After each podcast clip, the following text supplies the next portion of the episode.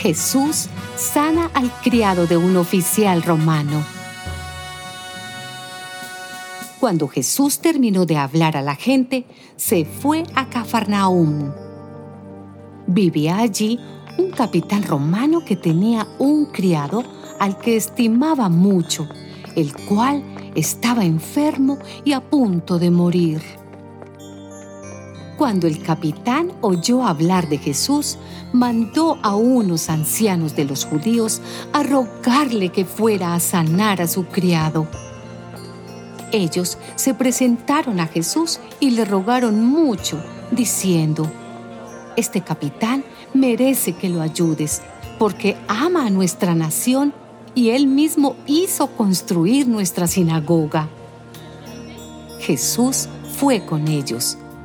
Pero cuando ya estaban cerca de la casa, el capitán mandó unos amigos a decirle, Señor, no te molestes, porque yo no merezco que entres en mi casa.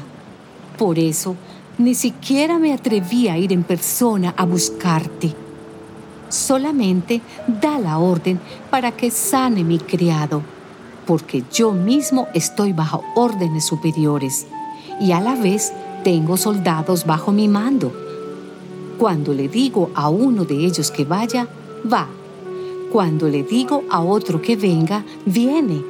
Y cuando mando a mi criado que haga algo, lo hace.